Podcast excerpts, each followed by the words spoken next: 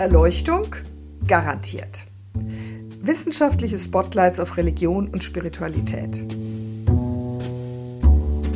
Cyborgs, Rap und freier Wille, Visionen im Leben und beim Sterben, leere und volle Kirchen, Moscheen und Tempel.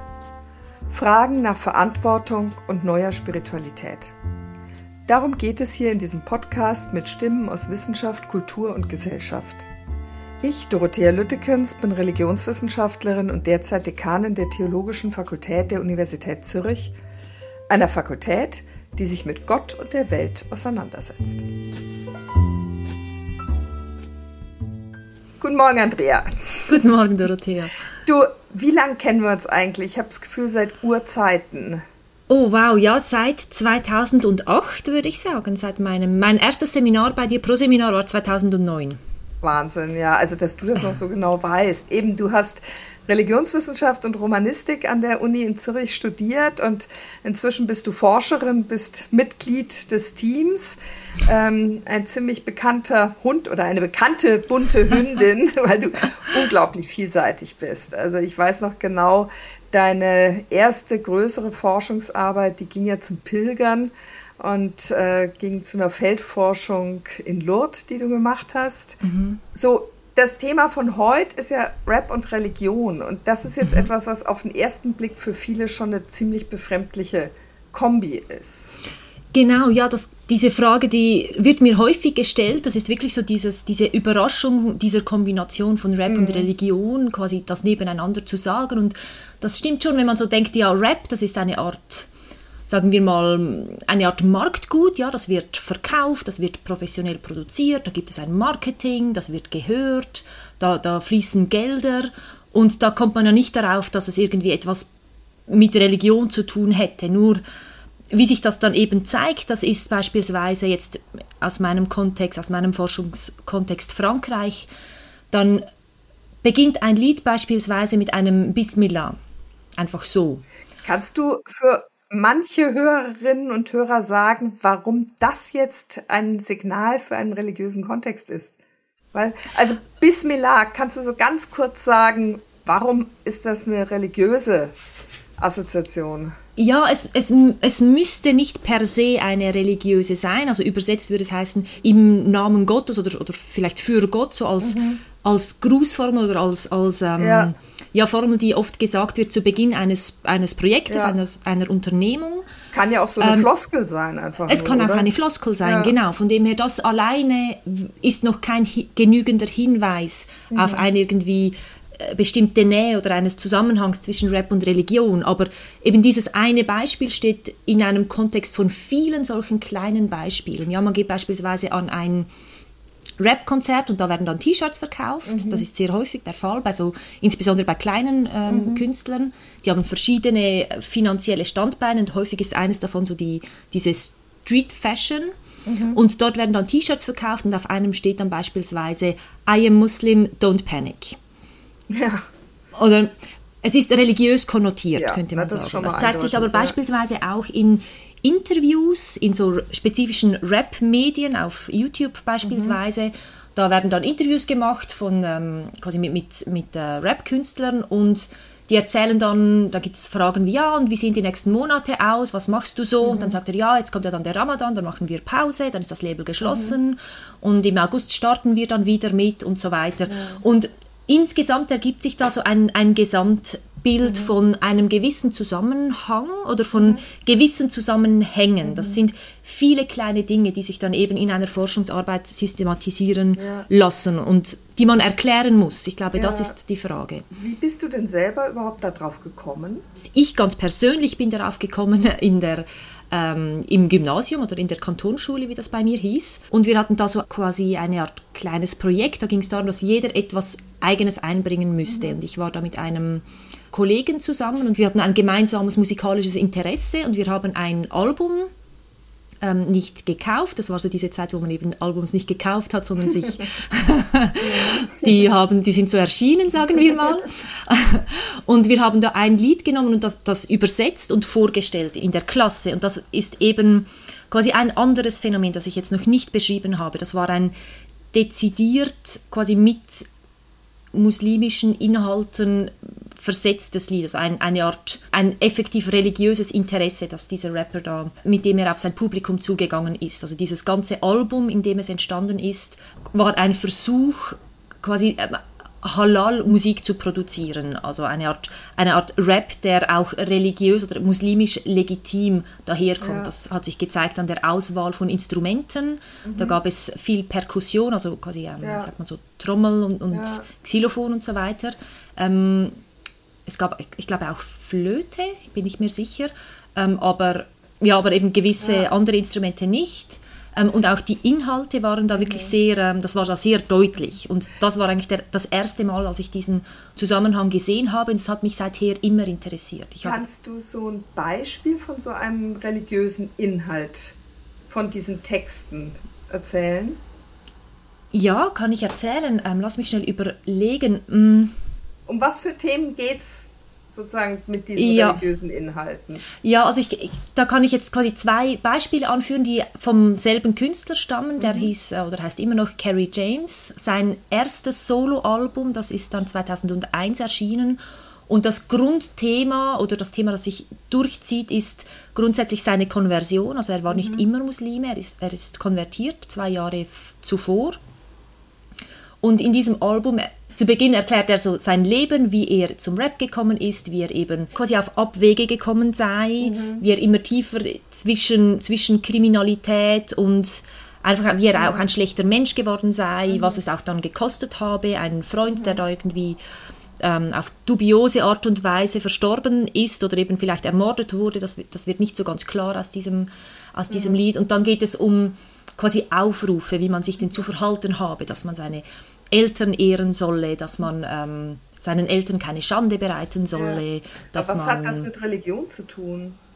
Es hat mit Religion zu tun, weil er es selber so sagt. Also weil er dann im, gerade jetzt bei diesem Album, im letzten Album dann ganz deutlich über den Islam spricht. Also er sagt dann, ähm, der Islam hat mir meine, meine Würde wiedergegeben. Ja, ohne ihn wäre ich verloren gewesen. Er ähm, dann auch dieser universalistische Anspruch, quasi der, im, im, Islam finden wir alle zusammen, ähm, wir können alle im Frieden leben, all diese Todesfälle, die passiert sind, wären nicht nötig gewesen, hätten wir doch alle nur die Wahrheit gekannt und so weiter. Also mhm. es ist, ähm, das ist wirklich eine Selbstdarstellung mhm. jetzt in diesem Fall. Oder ein anderes Album, das nächste Album, ähm, das hieß Savoir et vivre ensemble, also Wissen und mhm. Zusammenleben. Oder auch wegen wegen dem Wissen zusammenleben können. Mhm. Ähm, und das war ein Album, das beginnt mit einer quasi mit einer Einleitung, die, mhm. also es ist kein Lied, das ist einfach eine kurze Rede, ähm, wo der eben auch dieser Kerry James sagt, ja, nach den Attentaten, da bezieht er sich auf die ähm, Attentate von 2001 in New York, mhm. eben wurde der Islam quasi negativ dargestellt und man hat viele schlechte Taten dem Islam zugeschrieben ja. und dieses Album soll zeigen, was eigentlich der Islam an Botschaft der Liebe und an Botschaft der Einheit ja. äh, zu bieten hat und dann folgen dann zwei, also ein Doppelalbum, dann folgen dann zwei CDs, wo über 30 Künstler, also Rapper und Rapperinnen, mhm. aber auch so muslimische Chöre, mhm. ja zu verschiedenen Themen einen Beitrag leisten. Ja und jedes einzelne Lied von denen ist dann eben, muss dann nicht unbedingt etwas mit Religion zu tun ja. haben. Das sind so generell, ich sag mal so, mit so humanistisch-universalistischen Ansprüchen ja. versehene Diskurse oder auch was Aber man jetzt. Wenn ich das richtig begreife, mhm. dann ist es aus Sicht der Künstlerinnen und Künstler eine Botschaft, die sie als Muslime weitergeben genau. möchten. Also ja. sie als muslimische Rapperinnen und Rapper wollen mit ihrer Musik etwas von ihrem Glauben weitergeben und damit vielleicht auch ein Bild, was in der Öffentlichkeit oft vom Islam gezeichnet wird, ein Stück weit korrigieren. Genau, also das ist ein, quasi in, in diesem großen Feld mhm. ein großer Aspekt, der ja. vorhanden ist. Es gibt aber auch noch andere, beispielsweise, ich habe für das noch keinen guten Terminus gefunden. Im Moment nenne ich das eine Art Islam der Selbstverständlichkeit, wo es eben gar nicht darum geht, dass sie sagen, ich will eine religiöse Botschaft vermitteln, mhm sondern wo einfach total sichtbar ist, dass sie sich zum Islam bekennen, mhm. dass das normal ist in dieser Szene. Also es gibt mhm. wie keine, ich kann da eine Anekdote dazu erzählen. Ähm, ich habe das kürzlich gesehen, vor etwa drei Jahren. kürzlich ist gut vor drei Jahren. Ja, kürzlich vor drei Jahren. Ja. Aber das zeigt, wie lange wir zum Teil am Forschen sind, oder? Ja, drei ja, Jahre Wahnsinn. Ist eine kurze Zeit. ja. ja, und da ähm, gab es so ein Insta-Live, das ist quasi mhm. auf Instagram eine Funktion, wo man wie live streamen kann mhm. und live zeigen kann, wo man ist und die Leute schalten sich da ein, mhm. ähm, nehmen teil, schauen zu, können Kommentare senden und wenn es dann abgeschaltet ist, ist das wie verschwunden. Ja. Und er hat da gezeigt, wie ein neuer Song im Studio äh, entsteht. Mhm. Und dieser Künstler heißt Soul King. Es gab so kurze Textelemente wie, ich habe einen Fuß im Rap-Business und ein Fuß im, im Glauben und so. Also es gab schon ein gewisses Vokabular, aber... Also es war noch nicht so explizit War, war nicht so explizit so und er hat im Jahr 2018, 2019 dann insbesondere unglaubliche, auch internationale Erfolge ähm, mhm. erzielt, ist heute einer der größten Nummern, beschreibt sich selbst auch nicht mehr so als Rapper, sondern jetzt mehr als Sänger mhm. und diese religiösen Konnotationen sind total verschwunden.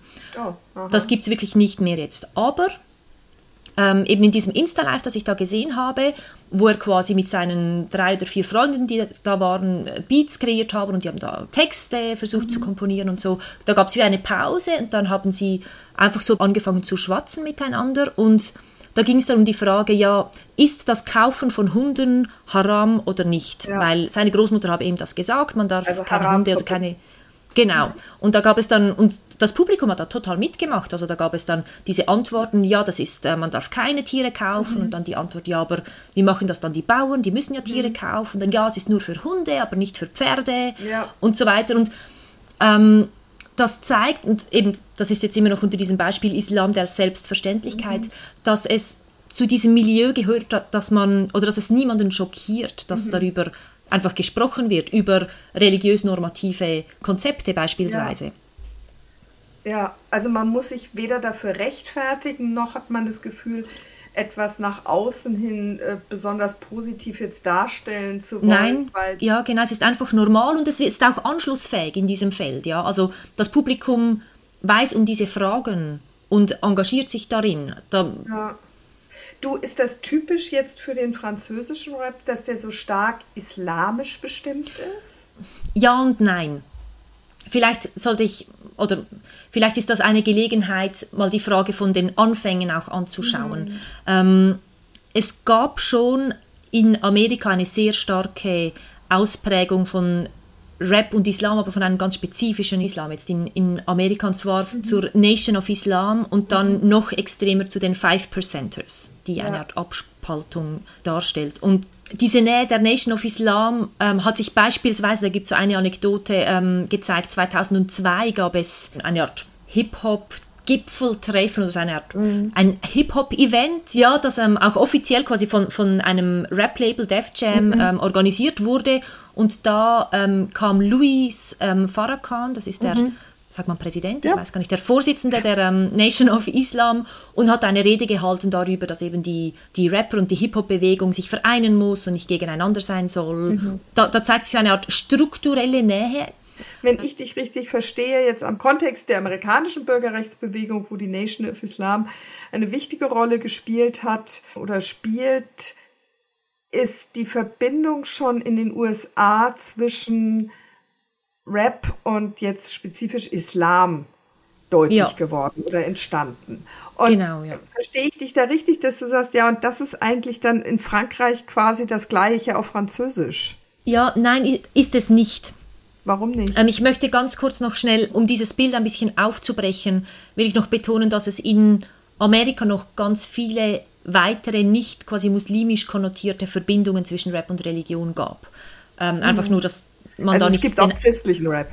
Es gibt auch so, ja. ja. genau, christlichen Rap, es gibt auch so eine Art Bewegung, die aus dem Rap selber entstanden ist und die häufig als Religion betitelt wird, die Zulu Nation. Mhm ähm, über die haben wir auch schon gesprochen. Ja. Genau, also da nur nicht, dass man den Eindruck zu sehr ja. vermittelt, dass Rap und Islam quasi das, oder dass Islam die Religion des Rap sei. Es gibt also es von, ist einfach ein Teil des Spektrums. Es ist ein Teil des Spektrums, okay. genau. In Frankreich ist die Situation ein bisschen anders. Also in Frankreich, es gibt auch diese, dieses Narrativ, ähm, ich habe ja vorher angetönt, den Malcolm X als ja. Hauptfigur oder eine Galionsfigur dieser Bürgerrechtsbewegung. Und er ist beispielsweise auch in Frankreich im Rap eine quasi eine Figur, auf die man referiert. Ja.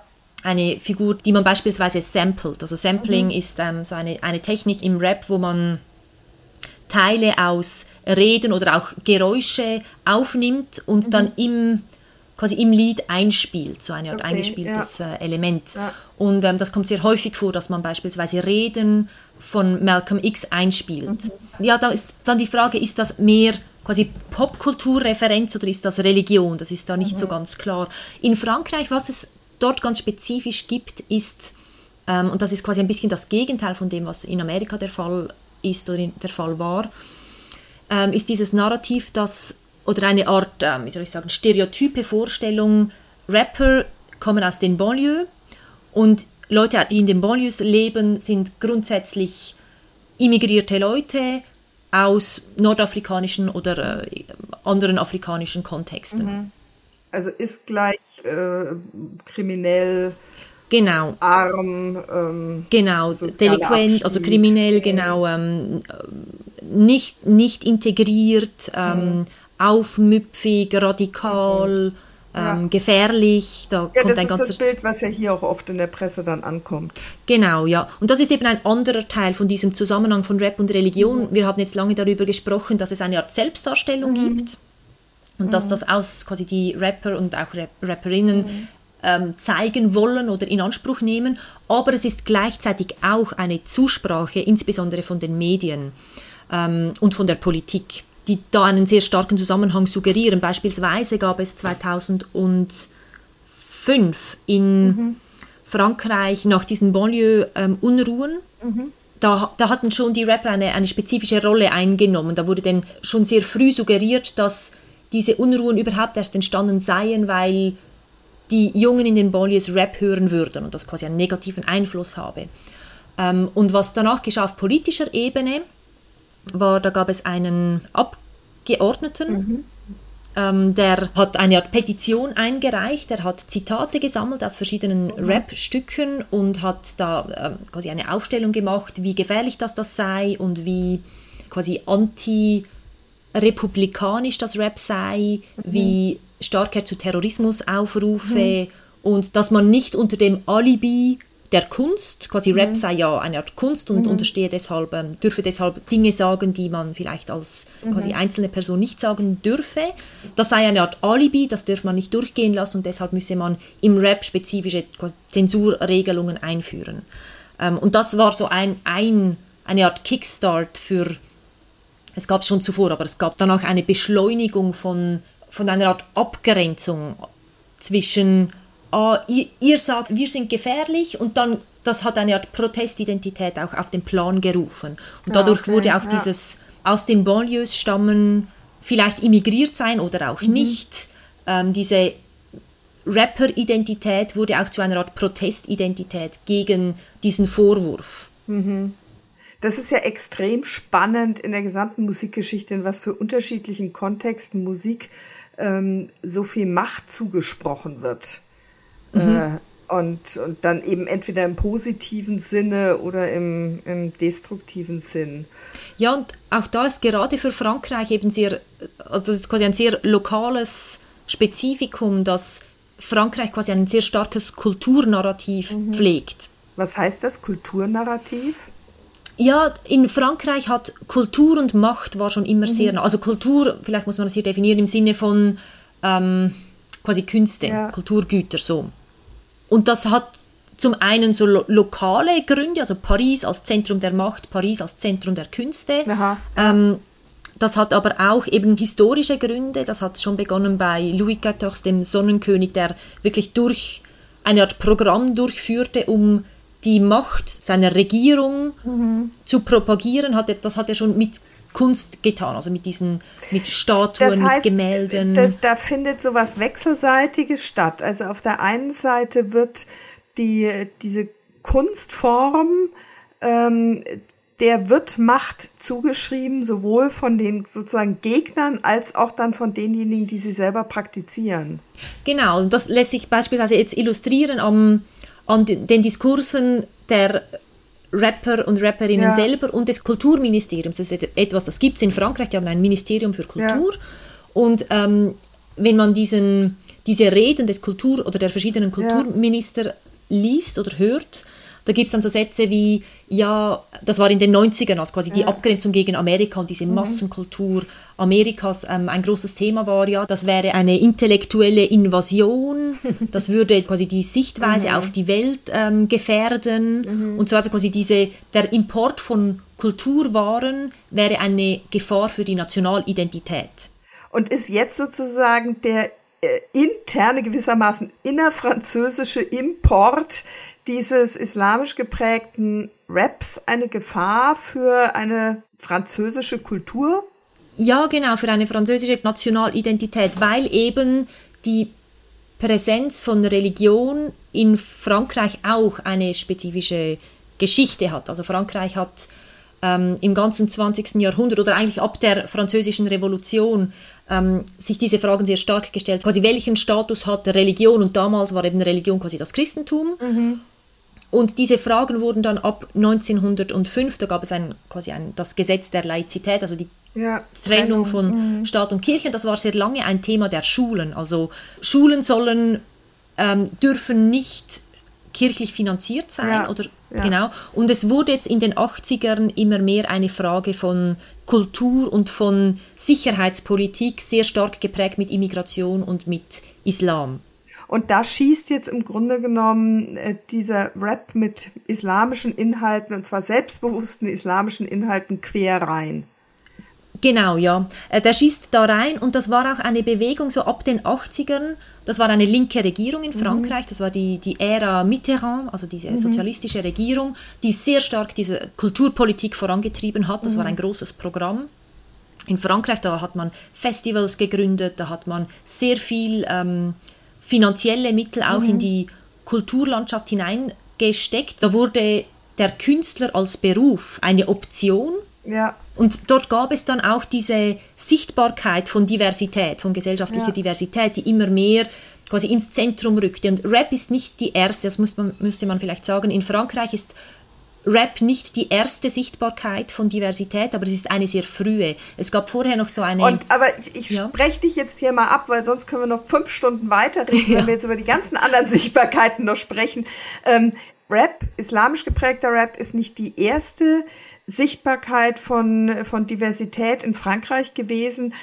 Würdest du sagen, aber im Augenblick ist es eine besonders prominente oder eine, die. Ähm, ja, Rap wurde zu einer quasi zu einem Sammelbecken fast schon von, mhm. von dieser Diversitätsfrage. Ah ja. Ja. Und das insbesondere in den 2000 bis Mitte 2010er Jahren. Also das war quasi der, die Figur des Rappers war das Sammelbecken für ähm, für das postkoloniale Frankreich, könnte man sagen. Ja. Das hat sich jetzt wieder diversifiziert in den letzten paar Jahren, aber ja, Rap, man muss auch verstehen, Frankreich ist eine wahnsinnig starke Rap-Nation in Sachen von Produktion, mhm. aber auch in Sachen von mhm. ähm, quasi der Hörerschaft. Also das mhm. ist, es ist das mit Abstand meist konsumierte äh, Musikgenre mhm. und es ist auch unglaublich ähm, produktiv, also wirklich auf Höhe fast schon wie Amerika. Und es, es gibt da auch, ich weiß nicht, wie zuverlässig diese Untersuchungen sind, aber es gibt so die These, dass eigentlich Paris die weltweit produktivste Rap-Stadt sei. Ja. Also noch höher als New York oder LA. Gut, das also kann ich jetzt nicht unterschreiben, aber offensichtlich tatsächlich eklatante Bildungslücke auf meiner Seite. Die hat sich jetzt so ein bisschen zumindest durch unser Gespräch gefüllt ähm, mit dem Ergebnis, dass ich glaube ich am liebsten den äh, Rest des Tages äh, Musik hören würde, anstatt das zu tun, was jetzt äh, in meinem Arbeitsalltag vorgesehen ist. Auf jeden Fall glaube ich müssen wir das Gespräch fortsetzen in verschiedene Richtungen. Es gibt da ganz viele Fragen, die sich daran anschließen. Unsere Zeit ist jetzt erstmal rum, aber ich glaube, es zeigt so die Fülle dieser Anschlussfragen. Es zeigt auch die Fülle dieser Musik und dieser Kunst, die da im Augenblick oder schon seit vielen Jahrzehnten ja produziert wird, dass es fast schwierig ist, einen Abschluss zu finden.